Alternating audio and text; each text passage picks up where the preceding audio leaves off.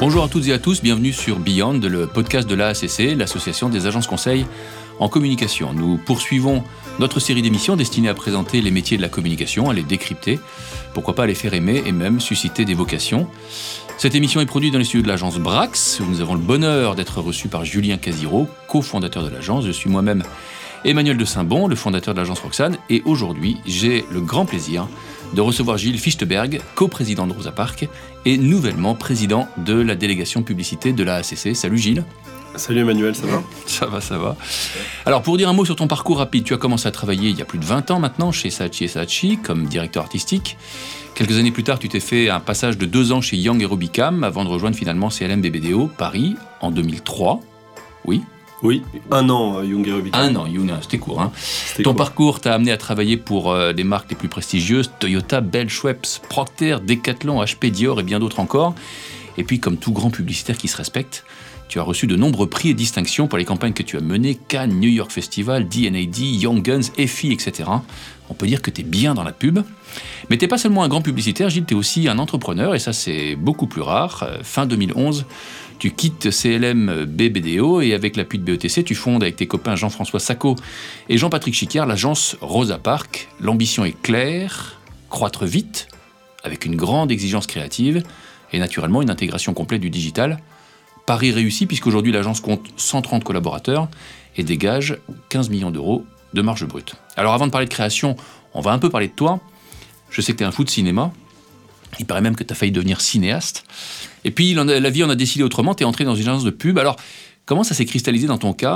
À quel âge tu t'es dit, au fond, euh, je veux devenir créatif en agence publicitaire? Comment ça s'est passé? Comment ça s'est basculé comme ça? Écoute, en réalité, ça a basculé de manière complètement improvisée.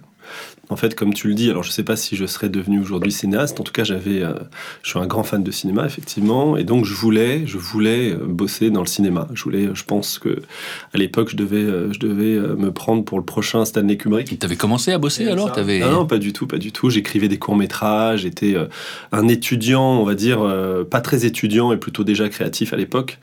j'étais, voilà, pas très assidu en mathématiques, mais plutôt assidu en, mmh. en lecture de cinéma.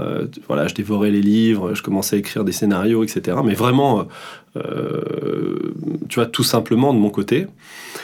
Et puis euh, j'ai eu mon bac, et après mon bac, je me suis dit, bon, bah, je vais faire une école de cinéma, et euh, je voulais faire la Fémis. Mais j'étais trop fumiste. Fémis fumiste. Et en fait, j'ai un peu, je pensais vraiment que ça allait le faire, et puis ça ne l'a pas fait du tout, parce que j'ai pas vraiment bossé. Et donc, euh, j'ai loupé le concours. Et, euh, et donc, euh, complètement par hasard, il y a un pote qui m'a dit Écoute, voilà, je, pars, je, je, vais faire un stage cet été dans une agence de pub. À l'époque, c'était la Walter Thompson. J'ai Walter Thompson à l'époque. viens, il cherche des gars voilà, qui écrivent, écrit des scénars. alors, je ne savais même pas ce qu'était un rédacteur d'agence à l'époque. T'avais quel âge? T'avais 20 ans? J'avais, écoute, j'avais, oui, j'avais 19 ans. 19, 20, ans. Ouais, 19-20 ans. Donc, t'es rentré dans le métier sous le coup d'une rencontre, un peu par hasard Ouais, alors euh, j'ai fait un premier stage, ça m'a plu, l'été, euh, enfin voilà, pendant l'été, ça m'a plu. Je me suis dit, tiens, mais c'est sympa finalement, la pub, je connaissais pas du tout. Donc je me suis inscrit dans une école euh, à la rentrée, de septembre. C'était euh, l'ESP, l'école supérieure de publicité. Mhm. Et puis j'ai fait deux ans, c'est sous forme d'un BTS, tu vois, euh, classique. Et puis j'ai fait des stages en agence et j'ai même pas, alors bon, pour le coup, j'ai même pas été jusqu'à la fin de ma deuxième année puisque j'ai été pris, je faisais des stages comme tous les étudiants, tu sais, en alternance. Et puis finalement, ça s'est tellement bien passé qu'ils voulaient me garder. Et j'ai même pas, j'ai même pas passé mon diplôme, j'ai bossé tout de suite. D'accord, ton diplôme, c'était distinction, celle que tu as obtenue par la suite. Plus tard. Donc tu es rentré dans le métier, euh, issu d'une filière qui était un petit peu différente, certes une filière de créativité. Qu'est-ce qui t'a frappé quand tu es rentré, tu as 20, à 22 ans, tu sors à peine de tes études?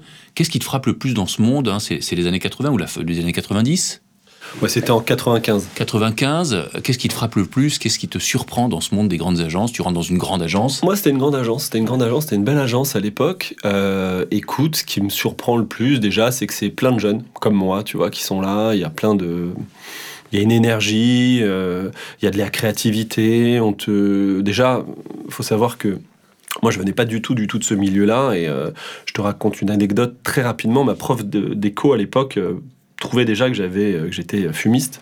Et donc elle m'avait elle m'avait dit que il fallait absolument que je travaille pour me rendre compte de la de la dureté du monde. Et donc elle m'avait inscrit génial si d'ailleurs cette femme m'écoute je lui je lui dois beaucoup. Elle m'avait inscrit en agence d'intérim pour que j'aille travailler à la régie Renault. Donc j'ai travaillé un mois à la régie Renault à Choisy-le-Roi, à la chaîne. Et donc, au, sortir de cette expérience d'un mois où, franchement, j'ai appris beaucoup, beaucoup, beaucoup de choses, mhm. je me suis dit qu'effectivement, je voudrais plus jamais refaire ça de ma vie. Et du coup, quand tu passes de la régie Renault à une agence de publicité en une année, en tout cas, euh, voilà, avec euh, très peu d'expérience professionnelle, tu te dis quand même qu'une agence de publicité, c'est quand même très, très, très sympa. Déjà, ne serait-ce que parce que tu as du temps pour toi, es pas, tu travailles pas à la chaîne, voilà. Et puis surtout, tu bosses ta créativité. Et, euh, et, et ça, pour moi, c'était c'était exceptionnel parce que tout d'un coup, tu as la possibilité voilà, de, de, partager tes idées, tu rencontres des gens qui eux-mêmes ont des idées, donc tout d'un coup, une espèce très motivant, très stimulant. Hyper stimulant intellectuellement. Donc euh, voilà, je connaissais pas du tout cet univers, mais euh, vraiment j'étais euh, assez, enfin agréablement surpris j'avais pas d'a priori particulier, mais vraiment j'étais j'étais euh, hyper bien. Mais dans ton cas, Gilles, pardon de te couper, dans ton cas, tu as trouvé finalement un milieu d'éclosion naturelle qui correspondait à cette créativité que tu avais en toi, puisque déjà tu voulais faire du cinéma. Et la question que j'ai envie de te poser en t'écoutant, c'est est-ce que pour rentrer dans cette filière, il faut déjà être un peu créatif, avoir un peu une graine de créativité, où est-ce qu'on bosse Tu sais ce que disait Jacques Brel, hein, euh, le talent, je ne sais pas ce que c'est. Mmh. Euh, moi, je crois que la créativité, c'est un peu comme, comme le sens de l'humour, hein, ça se travaille. Je, fais d'ailleurs moi-même beaucoup d'efforts en la matière. Mmh. Est-ce que est-ce qu'on devient créatif? Est-ce qu'on peut bosser avec des méthodes? Est-ce que, Ou est-ce que quand même ça correspond à une certaine euh, type d'esprit de... Moi, je pense que les deux sont importants. Je pense que la réalité, c'est que bien évidemment que c'est un métier qui s'apprend, puisqu'il y a des euh, rhétoriques, des mécaniques, et puis euh, voilà une gymnastique d'esprit qui fait qu'à un moment donné, euh, voilà, tu as une espèce d'acquis comme ça au fur et à mesure avec l'expérience. D'ailleurs, il y a souvent les gens, enfin les, gens te disent ah mais moi aussi je trouve des idées, t'es créatif, moi aussi je, peux avoir une idée sous ma douche, etc. Mais nous on on n'a pas une idée sous, sous la douche, on a des idées tous les jours, et c'est pas du tout du tout pareil. Donc ça c'est un véritable métier, avoir des idées tous les jours. Euh, être une usine à idées, c'est pas avoir euh, de temps en temps une idée, si tant est qu'elle soit bonne, sous la douche le matin. Donc ça, c'est un métier, bien évidemment, qui s'apprend. Il y a des rhétoriques, des mécaniques, des gymnastiques. Euh, d'ailleurs, il y a eu la création d'écoles qui ont commencé à justement travailler ce genre de cursus et d'idées. Et de, et Après, je pense que à la base, tu dois quand même sentir en toi une volonté euh, d'exprimer ta créativité, voilà, ton imagination, ton hmm. imaginaire, parce que tu vois quand même, c'est souvent le cas dans tous les métiers. Il y a des gens qui sont, on, parle de vocation, on parle de, tu vois, de, de, de, de choses que tu sens très tôt, comme ça, comme appétence, je pense que c'est quand même un métier, à la base, il faut avoir envie d'exprimer ton imagination. Il me semble, et d'ailleurs j'ose ajouter euh, quelque chose, avoir des idées sous la douche, c'est assez facile.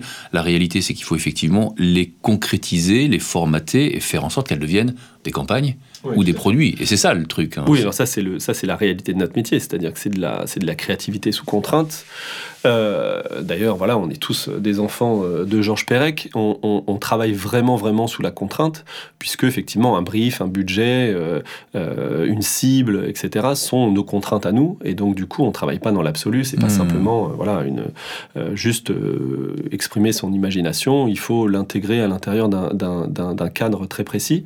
Néanmoins, je pense que si tu as pas ça en toi euh, dès le départ, c'est-à-dire une volonté véritablement d'exprimer euh, euh, voilà, ton, ton, ton imaginaire, ton monde, ton univers, il y a, tu peux avoir, tu peux avoir une espèce de d'illumination comme ça sur le tard, mais néanmoins, c'est quand même des gens qui ont cette appétence au démarrage. Et puis après, effectivement, tu l'apprends. Ce qui signifie, sauf si tu me contredis, que on entre généralement en début de carrière en publicité, il est assez rare de voir des mecs de 35 ans, des nanas de 35 ans, devenir publicitaire, devenir créatif. Sauf si je me trompe. Non, alors après, il y a, y a, le distinguo entre publicitaire et créatif. Là, on parle vraiment de la créativité. Et je pense que en fait, aujourd'hui, les agences, elles sont. Et, le, et, le, et le paysage publicitaire, il n'est pas formaté pour que tu rentres euh, à 35 ans dans une agence en tant que créatif. C'est très, très difficile. Mmh.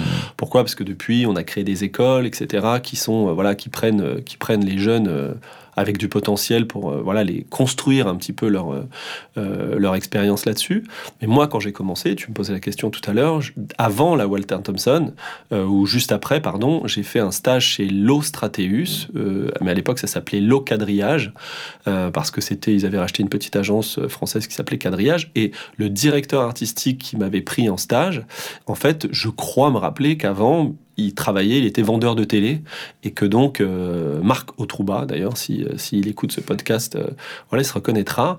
Et, euh, et, et, en fait, il était à un dîner un, un, soir chez des amis, et il y avait bah, sa future rédactrice qui l'avait trouvé très drôle et très sympa, et voilà, plein de, plein de bagou et plein d'idées. Elle lui avait dit, mais tu devrais venir bosser en agence. Et il est passé de vendeur de télé chez, on va dire, Darty, à créatif en agence. C'est presque l'histoire de Don Draper que tu me racontes, qui était vendeur de manteaux de fourrure. Exactement, exactement. Mais tu vois, je, donc tu pourrais le faire. Tu peux arriver en tant que créatif. Il suffit juste que, enfin, à 35 ans, il suffit juste que voilà, ton parcours de vie fait que euh, t'as pas rencontré la publicité mmh. tout de suite. Mais aujourd'hui, c'est vrai que dans on va dire l'organisation du métier, c'est de moins en moins, euh, voilà, moins évident possible. On va revenir aux jeunes gens justement. Tu rencontres parfois, j'imagine, des jeunes gens, tu discutes avec eux, tu peux peut-être les recruter, ça doit t'arriver. Qu'est-ce que Qu'est-ce que tu fais pour déceler ça? Parce qu'un entretien d'embauche, c'est extrêmement formaté, il y a une part d'artificialité, il y a plein de biais. Comment tu arrives à déceler chez ces jeunes gens cette capacité d'expression que tu évoquais à l'instant, cette fibre, cette, source qu'ils auront? C'est pas évident à faire quand même. Non, c'est pas évident. Écoute, nous, enfin, moi j'ai un filtre qui est assez simple en réalité. C'est euh, bien évidemment, tu vois, ils viennent parce que même les jeunes, les tout jeunes, ils ont déjà des books, ils sont, ils comprennent comment il faut préparer un petit peu le rendez-vous avec des dossiers, etc. Mais en fait, moi, ce qui m'intéresse le plus, c'est, je leur dis souvent ça d'ailleurs, c'est leur univers intérieur. C'est la manière dont ils vont me parler de euh, euh, ce qu'ils aiment, la manière dont, aujourd'hui ils expriment leur créativité, qui est pas forcément dans le dossier, parce que le dossier, justement, c'est là, en fait, quand tu fais euh, enfin, quand tu fais des publicités, conçois des publicités, c'est là où il y a des rhétoriques qui s'apprennent. Donc forcément, au début, ils les ont pas tous. Mais c'est vraiment leur univers projeté. Parce que je, je pense que notre métier, c'est de prendre l'univers des gens, en tout cas, voilà, prendre l'univers, le potentiel l'univers et les laisser s'exprimer à l'intérieur du métier et pas l'inverse. C'est-à-dire, c'est pas, je vois des gens formatés qui viennent me raconter des histoires que je connais déjà. Donc moi, mon truc, c'est véritablement de le prisme, c'est de me dire. Parle-moi de ce que tu aimes, parle-moi de ce que tu fais aujourd'hui euh, euh, créativement, comment tu t'exprimes véritablement euh, au quotidien dans ta créativité, dans tes hmm. voilà. Et, et, et je me dis tiens c'est marrant là il y a un univers, là il y a une singularité, là il y a quelque chose. Ça m'intéresse qu'ils viennent l'exprimer chez nous. Et puis ensuite on va le on va travailler avec lui. Mais ça veut dire ça veut dire si je t'écoute bien ça veut dire qu'il y a aussi une question de culture et d'ouverture. Il y a aussi une question de capacité à s'exprimer, il y a aussi une question de conviction, y a aussi une question de personnalité. C'est pas que un univers de singularité ou un univers intérieur. Tu vois, un fou de, de skateboard, un fou de, j'en sais rien. c'est surtout la, c'est pas tant. Euh, moi, je cherche pas des gens qui ont une éloquence, euh, etc. C'est parce que tu peux être créatif et taiseux et finalement, euh, voilà, t'exprimer avec tes idées. Mais non, non, c'est plutôt la manière dont ils racontent ou pas, ou en tout cas, ils donnent à voir l'univers dans lequel ils sont et, et, et, et ce qu'ils aiment faire. C'est vraiment une une, originalité dans la manière de raconter ce qu'ils aiment. Et je pense que euh, tu peux aussi le dire avec très peu de mots, euh, tu peux l'exprimer très bien, parce que c'est pas c'est pas là-dessus que, en tout cas, moi, je vais juger un créatif, mais c'est vraiment, euh, voilà, son univers, ce qu'il a à l'intérieur, mmh. ça se décèle assez rapidement. Euh, d'ailleurs, tu le vois aussi dans le dossier, puisque généralement, euh, comme c'est des, des, des, des euh, on va dire des jeunes qui n'ont pas justement l'expérience et, toutes les rhétoriques en tête, tu comprends assez rapidement s'il y a un univers, s'il y a une originalité dans la manière de raconter les histoires. D'accord. Alors, on va parler de la, création publicitaire elle-même, dans toutes ces, tribulations et ces, évolutions. La pub est critiquée, parfois attaquée même. Euh, à entendre certains, elle raconterait euh, des histoires, comprendre des, salades. Comment est-ce qu'on peut retrouver ce, réenchantement et tout en gardant un discours qui soit responsable et juste? Ça semble relever de la gageure, non, Gilles? Écoute, en réalité, moi je pense pas. C'est-à-dire que c'est toujours pareil, ça dépend de, ton point de départ. Si tu penses que les gens ils sont manipulables, alors à ce moment-là, oui, euh, on peut, tu peux imaginer qu'on essaye de te manipuler. Nous, on a le sentiment véritablement que euh, on parle à des gens qui ont euh, un esprit ouvert, un esprit critique, euh, qui sont pas dupes, qui savent de quoi il s'agit de plus en plus. Les gens ils sont de plus en plus matures. Tu vois bien que aujourd'hui le rapport à la société, le rapport à la société de consommation, il est clairement, il a clairement évolué. Donc très responsable. C'est exactement. Donc en réalité, nous on est là pour éclairer des choses, pour euh, essayer de créer des marques, mais euh, dans ce qu'elles font et dans ce qu'elles sont, véritablement, sans les travestir, sans, les, euh, sans, sans raconter d'histoire, puisque de toute manière, aujourd'hui, tu ne tu peux plus, et c'est très bien. Donc non, non, moi je crois pas, je crois qu'au contraire, c'est comment tu crées un pont entre les gens et, et euh, cette société de consommation de manière le plus responsable, le plus honnête possible, euh, en disant bien évidemment la vérité. Je pense que nous, on a un gros travail à faire avec nos clients. Et d'ailleurs, eux, aujourd'hui, euh, sont très, très sensibles à ça, sur la réalité de ce qu'ils sont, la réalité de l'entreprise. Aujourd'hui, il n'y a, plus de, il a plus de différence entre l'image corporate, c'est-à-dire comment l'entreprise se comporte et comment elle agit, et l'image commerciale et l'image des produits. Absolument. Donc, en réalité, on est plutôt dans un métier qui est qui est euh, très euh, responsable. Euh, et je pense que c'est hyper intéressant de le dire parce que je pense qu'il y a un fantasme autour de la publicité, qu'il y a un métier où on raconterait des, des sornettes, etc. Mais j'invite tout le monde à venir passer quelques heures en une agence. Je pense que c'est absolument passionnant, effectivement. Je, je, reprends ce que tu disais. Je suis d'accord avec toi qu'il y a une. comment je vais le dire? Un nécessaire alignement des planètes entre ce que dit l'entreprise, ce que dit la marque, ce que dit le produit. Et je me demande parfois si euh, la création publicitaire, strictement parlée, va pas s'effacer dans un impératif de communication globale, forcément un peu plus lisse, et où la rugosité publicitaire, ce qui nous a plu, parfois ça fadisserait, hein, ce qu'il n'y a pas une commande, un impératif supérieur qui, euh, qui viendrait un peu submerger tout ça. Écoute, en réalité, ça dépend. Euh, déjà, ça dépend des marques avec lesquelles tu travailles. C'est vrai qu'il y a une tendance à la globalisation. Euh, tu peux le voir sur. Euh, prenons par exemple un secteur d'activité comme, comme la voiture, comme l'automobile. C'est vrai qu'avant, tu avais on va dire que c'était le secteur le plus créatif finalement. Mmh. c'était avec, des prises de risques, avec, de l'audace. Avec... tu avais des marques qui prenaient la parole, avec euh, une personnalité, une manière de s'exprimer, etc. C'est vrai que la volonté de rationaliser les coûts, la volonté de globaliser la communication, c'est-à-dire des pays leads à l'étranger qui vont euh, d'Allemagne, d'Angleterre, que sais-je, euh, d'Asie, avoir une communication globale pour le monde. Qui Là, c'est vrai que ça... Qui, s'adresse à tout le monde. Exactement, qui s'adresse à tout le monde avec euh, un, dénominateur commun le plus large possible. C'est vrai que du coup, bah, globalement, mécaniquement, ça lisse le, ça lisse le discours. Après, tu des marques plus nerveuses qui sont, euh, elles, euh, voilà, dans une dynamique tout autre, où là, effectivement, elles ont envie de, s'exprimer de manière, euh, bah, justement, dynamique, honnête, sincère, avec les nouveaux codes, la, manière de, la nouvelle manière de, parler aux gens, etc., avec la capacité qu'ont les gens aujourd'hui de lui répondre, de répondre à cette marque, de leur dire directement s'ils aiment, s'ils aiment pas, etc.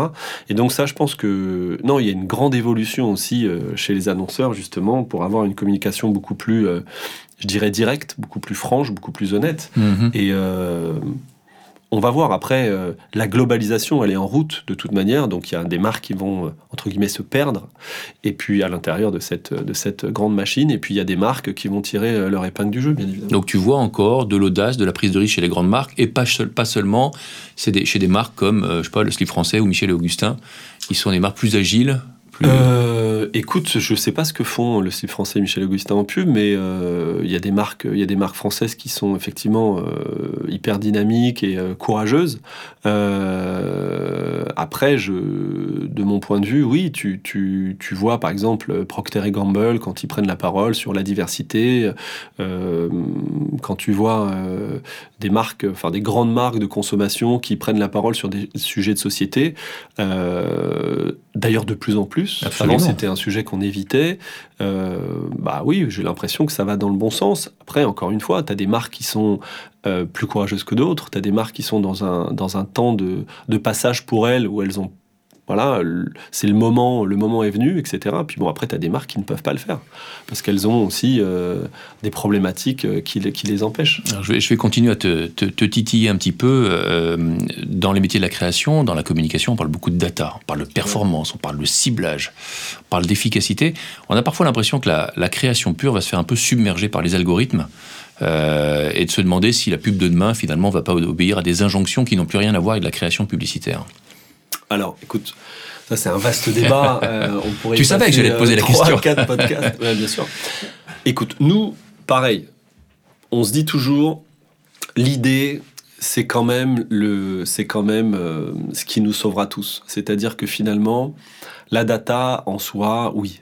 C'est-à-dire que bien évidemment qu'elle te permet euh, d'affiner la personne à qui tu parles au moment où tu lui parles dans un voilà dans un dans, son temps de parcours qui est le plus euh, on va dire intéressant pour la marque mais je, je pense que ce sont des tuyaux en réalité. Ce sont des tuyaux. C'est des et que à l'intérieur du tuyau, euh, ce que tu y mets, c'est la chose la plus importante. Si tu parles à quelqu'un mais qui n'est pas en position d'écoute, euh, parce que ce que tu lui racontes est euh, indolore, insonore, j'invente des mots avec des 1, inintéressant, alors tu peux lui raconter ce que tu veux au moment où tu veux, ça ne l'intéressera pas. Ça, c'est ce qu'on vend aux marques, enfin, c'est ce que les, euh, les, les, patrons des boîtes de data vendent aux marques, c'est euh, on va toucher nos cibles de manière beaucoup plus euh, pertinente, beaucoup plus ciblée, etc. Certes, ça c'est sûr. Mais néanmoins, si tu ne racontes pas quelque chose d'intéressant, si tu ne mets pas, si tu ne mets pas une idée au cœur euh, du processus, alors euh, il se passera pas grand-chose. Tu peux marteler tant que tu bon, Tu peux marteler, mais ça s'appelle de la réclame. Hein, c'est euh, c'est c'est le, le retour de la réclame, mais ultra ciblé. Donc moi, je pense qu'au contraire, on n'est plus dans la réclame. Très honnêtement, si tu as 5 minutes, je veux bien que tu cherches un autre mot que la publicité, parce que je pense qu'on n'est plus dans la publicité, que la publicité aujourd'hui, le mot est, euh, euh, aussi vieux que le mot réclame. Alors il faudrait qu'on passe un petit peu de temps pour en trouver un autre. débat, hein. storytelling, euh, émotion, récit. J'invite tous les étudiants qui écoutent ce podcast à trouver un autre mot que le mot publicité pour définir notre métier aujourd'hui, parce que bien évidemment il s'est réinventé, bien évidemment il est beaucoup plus intéressant aujourd'hui qu'il ne l'a été ces dix dernières années, voire ces 15 dernières années. Donc on est dans une super dynamique, et moi je pense que la créativité, elle a jamais été aussi forte justement pour euh, être euh, voilà le, de, pilier absolu de notre métier. Mais c'est tellement vrai, je, vais prendre la balle au bon et parler une minute de mon métier, euh, les réseaux sociaux. On voit, tout à l'heure je disais que Rosa Parks c'était une agence avec tout le digital qui était intégré. Prenons les pratiques qui ont, euh, les réseaux sociaux en quelques années. Là où naguère, je schématise, on communiquait deux fois par an, on communique maintenant tous les jours. Là où naguère, on parlait d'un aspect de la marque, on peut parler maintenant des 25 facettes de la proposition de valeur de l'entreprise. Là où naguère, on parlait de GRP, couverture, répétition, mémorisation, on parle maintenant de reach, d'engagement waouh, quelle explosion Et j'imagine que là aussi, c'est autant de contraintes mais d'opportunités pour créer des formats publicitaires, des approches publicitaires renouvelées, ne serait-ce que le conversationnel, ne serait-ce que l'influence. Le paysage bouge très vite et c'est super d'une certaine manière. C'est top. Écoute, je te dis, enfin, je pas me répéter, mais euh, nous, on est très très euh, optimistes. Bon, déjà de nature. C'est bon de l'entendre. C'est bon de l'entendre. Euh, on est optimiste. On fait un métier qui est hyper intéressant. S'il est bien fait, il devrait normalement accompagner la transformation du monde et euh, l'accompagner de manière positive. Il y a, euh, c'est un métier qui est en mais vraiment, enfin, il est en pleine révolution. Alors, il va se passer des trucs hein, dans les dix prochaines années. Oui, effectivement, peut-être qu'il ressemblera pas exactement à celui qu'on est en train de faire là. C'est pour ça que j'aimerais bien qu'on lui trouve un, nouveau nom. Mais euh, globalement, oui, la créativité, elle n'a jamais été aussi importante qu'aujourd'hui. Euh, d'ailleurs, dans l'idée, mais dans euh, la manière d'exprimer ses idées, euh, de la manière de trouver des nouveaux supports pour mmh. exprimer ses idées. Et puis, c'est vrai que l'interactivité avec, avec, avec les gens à qui tu t'adresses a transformé fondamentalement le métier. Et on n'est qu'au début on n'est qu'au début justement de tout ce, nouveau relationnel, de ce rapport euh, avec les marques, parce que le consommateur, très clairement, il a pris le pouvoir et c'est génial. Euh, et du coup, on est, euh, voilà, on est au début de quelque chose de, passionnant. On, va parler dans une seconde de ton, ton rôle à la ACC. Juste un mot encore sur la création et notamment sur la France. La France dans le monde, la France vis-à-vis de ses, grands pays concurrents. la France, c'est traditionnellement le pays de la création, mais en matière de création publicitaire, on est face à des mastodontes, l'Angleterre, les États-Unis, etc., etc. Quel regard tu portes actuellement sur le niveau de création euh, des, créatifs français? Est-ce que tu as vu passer dans la jeune génération des choses qui sont fraîches, qui sont encourageantes? Tu tu nous faisais pas récemment de ton optimisme. Euh, comment tu situes la France par rapport à ce, dans ce concert de nations publicitaires? Écoute, je la, trouve plutôt en forme. Euh, c'est marrant parce qu'il y avait, euh, rien à voir, mais il y avait un journaliste qui avait, demandé à John Lennon à une époque, puisqu'on est dans un studio où il y a des instruments de musique, et ce journaliste français avait demandé à John Lennon s'il écoutait du rock français. Et à l'époque, John Lennon lui avait demandé si ce journaliste buvait du vin anglais. Et en fait, on aurait presque pu dire ça de la publicité française à une époque, il y a une, dire une vingtaine d'années, où on n'était vraiment pas du tout dans les standards de ce qui se faisait. On a évolué, on est une génération euh, voilà, de quadrates, quinquas qui ont euh, travaillé dans des groupes internationaux, etc. On s'est baladé euh, quand on avait 30 ans aux États-Unis, en Amérique latine, au Brésil. On a rencontré tous les plus grands directeurs de création. Et je pense qu'à cette époque-là, on a compris le retard qu'on avait.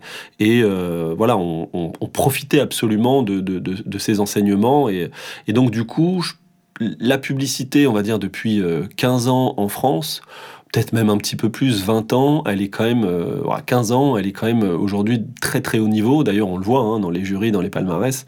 Nous, quand on fait des jurys internationaux euh, auprès de nos, nos, euh, confrères, nos camarades, on n'a pas à rougir. Ils sont plutôt élogieux par rapport à, à la publicité française. non, non, je trouve qu'elle est, elle est hyper dynamique. Et puis, comme d'hab, hein, de toute manière, on a cette, espèce de, je sais pas comment l'appeler, de, de, de, de créative flair, French flair, qui fait qu'on on est toujours un petit peu euh, un petit peu différent des autres. D'ailleurs, euh, les mecs n'arrêtent pas de te dire It's so French. Alors, ne sait pas trop ce que ça veut dire, si c'est positif ou négatif, mais en tout cas, It's so French. Donc, on a cette petite, euh, voilà, ce, petite touche un peu, un peu différente. Je me demande si ça tient pas parfois dans notre capacité à débattre. On le voit dans le paysage politique et sociologique, c'est un autre sujet. Mais on est quand même très très doué pour débattre et pour la confrontation, je trouve. Hein. Ouais, on est, on est assez doué pour débattre. Après, je, trouve qu'on est aussi assez doué pour avoir un peu de recul par rapport aussi à ce qui se passe, un peu de second degré. Moi, je trouve que une des transformations aussi de la publicité en France, et je pense que ça s'accompagne aussi de cette évolution de la créativité, c'est on a un peu euh, bah justement, euh, été chercher de l'optimisme euh, versus le cynisme ambiant qu'il y a pu avoir à une époque, surtout dans ce métier. Enfin, moi, quand je suis arrivé, c'était vraiment euh, le, le, le, le, royaume du cynisme, en fait. Et, et bah, c'est pas mal transformé. Cool. ouais, ouais c'est plutôt bien. bien. Alors, on va, on va parler un petit peu de la ACC. Tu as pris récemment la présidence de la délégation publicité de notre syndicat, la ACC. on sait que la filière de la communication est devenue très concurrentielle. Les métiers sont exigeants. Les jeunes diplômés sont souvent attirés par les métiers du conseil, de la tech, de la finance, et parfois, semble-t-il, un peu moins par la création. Moi, je me demande, et je voulais avoir ton avis, si cette exigence, cette, euh, cette tension forte parfois qu'on a en agence, euh, c'est pas une opportunité en ce sens que les agences sont devenues des formidables écoles de formation pour apprendre différents métiers. D'accord avec ça Écoute, oui, de toute manière, nous, on, milite beaucoup pour que justement les jeunes euh, qui ont envie de, de, de, passer au métier de la, de la, création euh, viennent en agence, parce que je pense que c'est quand même euh, voilà, un endroit où tu apprends plein de choses.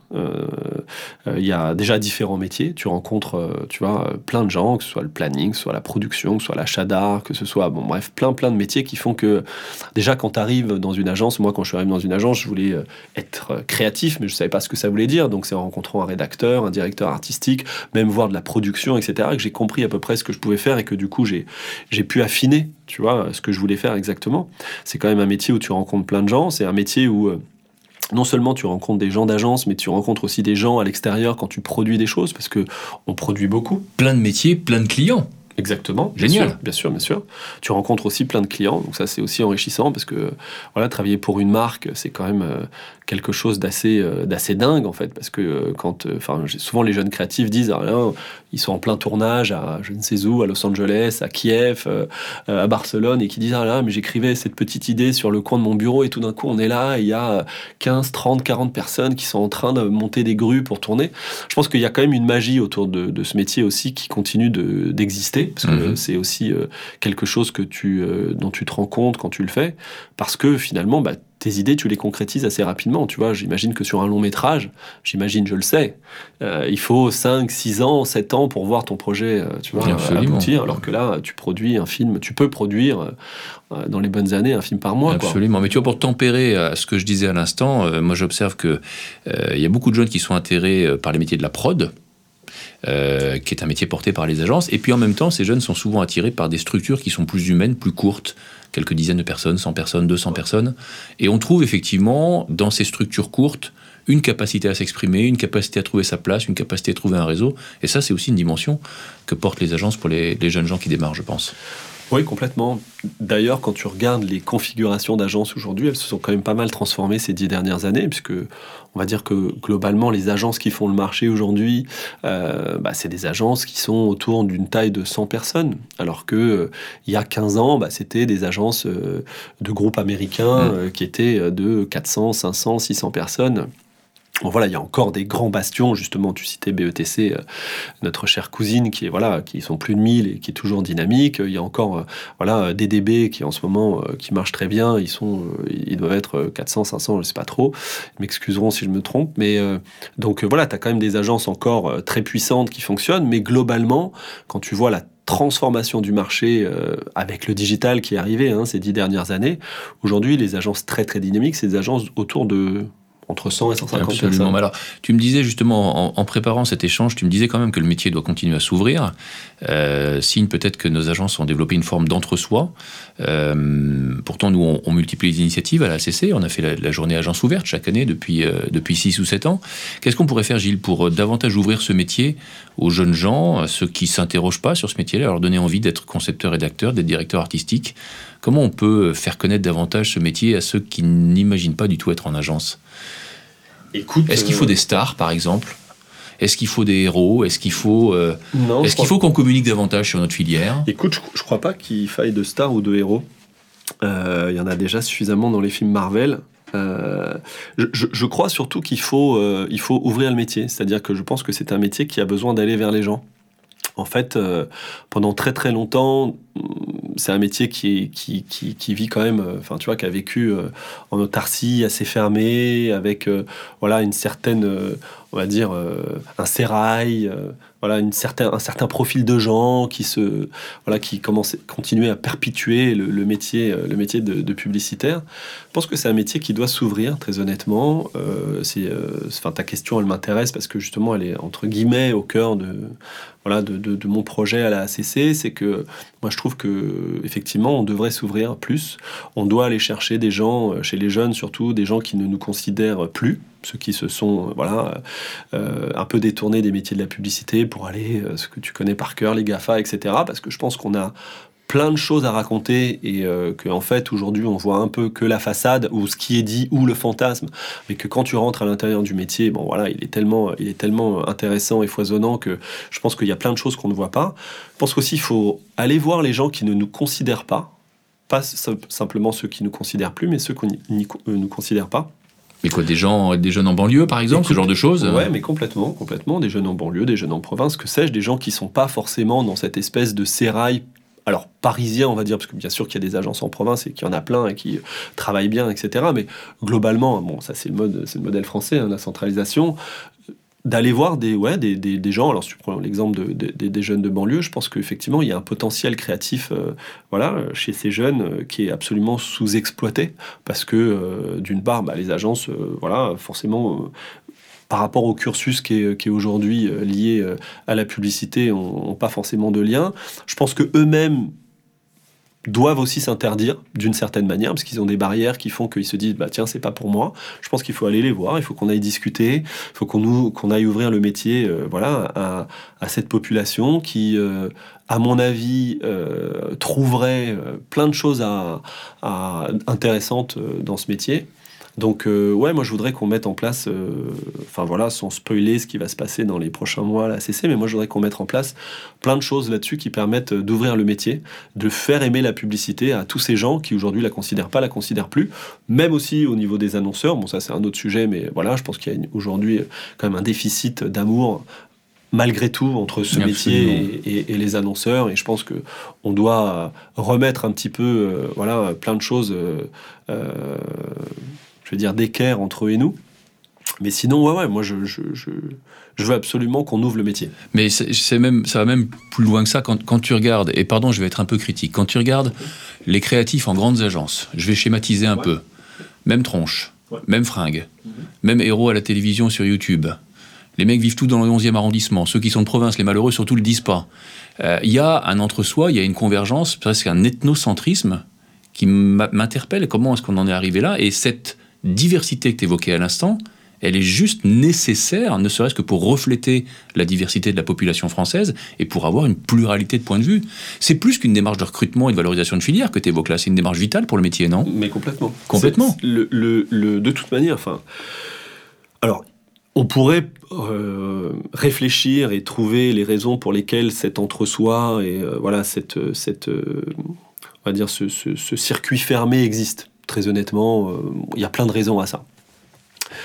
mais néanmoins, si on se met dans la dynamique, je trouve qu'effectivement, ce métier, en fait, peut avoir de gros problèmes, peut mourir d'une certaine manière s'il continue à être fermé. comme tu le disais, euh, avoir des points de vue différents, de gens qui n'ont pas la même éducation, de gens qui n'ont pas la même culture, de gens qui ne vivent pas au même endroit, de gens même qui n'ont pas la même religion, etc. On peut aller très loin dans les différences, fait que Aujourd'hui, quant à ces gens qui, se, qui discutent entre eux, l'étincelle créative, l'intérêt des discussions, la richesse de ces conversations va nous permettre quand même de trouver euh, euh, des choses, euh, des petites pépites, des choses intéressantes, des étincelles de créativité, etc. Beaucoup plus importantes que des gens qui lisent les mêmes livres, qui vont aux mêmes expos et qui voient les mêmes films. Absolument. Donc oui, oui, c'est... Moi, je, je dans, ce, dans, ce, dans, ce, dans cette intention-là d'aller ouvrir ce métier, il y a de toute manière une volonté déjà d'aller voir euh, des gens qui considèrent que ce n'est pas pour eux et leur dire bah si, il faut pas se mettre des barrières, il faut pas croire que. Euh, je pense que c'est important de lutter euh, contre le déterminisme de, de, toutes les façons. Et puis aussi, c'est aussi intéressant pour le métier que d'avoir voilà euh, plein de points de vue différents et plein de plein de gens différents qui, qui nourrissent ce métier de manière hyper hyper intéressante. super message, Gilles. Merci. On, arrive peu à peu à, la fin de l'émission. Moi, je me sens pleinement en phase avec ce que tu viens de dire. Je, sais toute la valeur de la de la diversité. Je l'ai constaté dans ma petite agence. Je la souhaite également pour euh, évidemment euh, Rosa Parks. Petite question un peu d'ouverture. Si demain tu devais faire un autre métier, qu'est-ce que ce serait? Qu'est-ce que tu saurais dire? Écoute, euh, très honnêtement, je sais pas trop. La réalité, c'est que euh, non, je, j'adorerais être sportif ou musicien. Tu parlais de héros tout à l'heure. J'adorerais être un héros de la musique ou un héros du sport, mais euh, j'en ai pas les capacités. Je continue à jouer au volleyball une fois par semaine dans un petit championnat de banlieue parisienne à Vitry-sur-Seine, mais on est très très loin du haut niveau. Non, écoute, je sais pas. Peut-être aujourd'hui, avec le temps, si jamais j'arrête puisque tu me poses la question. Je pense que j'irai vivre euh, dans le sud-ouest, chez moi, au Segor, et j'irai sûrement euh, ouvrir un petit truc euh, pour nourrir les gens qui surfent bien parce que bah, je surfe pas assez bien. Génial. Ok, Gilles, super. Écoute, voilà. Ok, écoute, euh, merci du temps que, que tu nous as consacré. Euh, merci à tous de nous avoir écoutés. On espère que vous avez apprécié cet échange avec Gilles Fichtberg, donc euh, coprésident, cofondateur de, de Rosa Park. N'hésitez pas à le dire, n'hésitez pas à en parler autour de vous, n'hésitez pas à liker, à commenter. Merci à toi, Gilles, du temps que tu nous as consacré. Euh, merci à César Dupouillet, la technique et la post-production. Je rappelle que cette émission a été produite à l'initiative de l'AACC, l'Association des agences conseils en communication. Et je vous invite à nous retrouver sur le site de l'association aacc.fr. On vous donne rendez-vous dès à présent pour la prochaine émission. Salut à tous, bonne journée.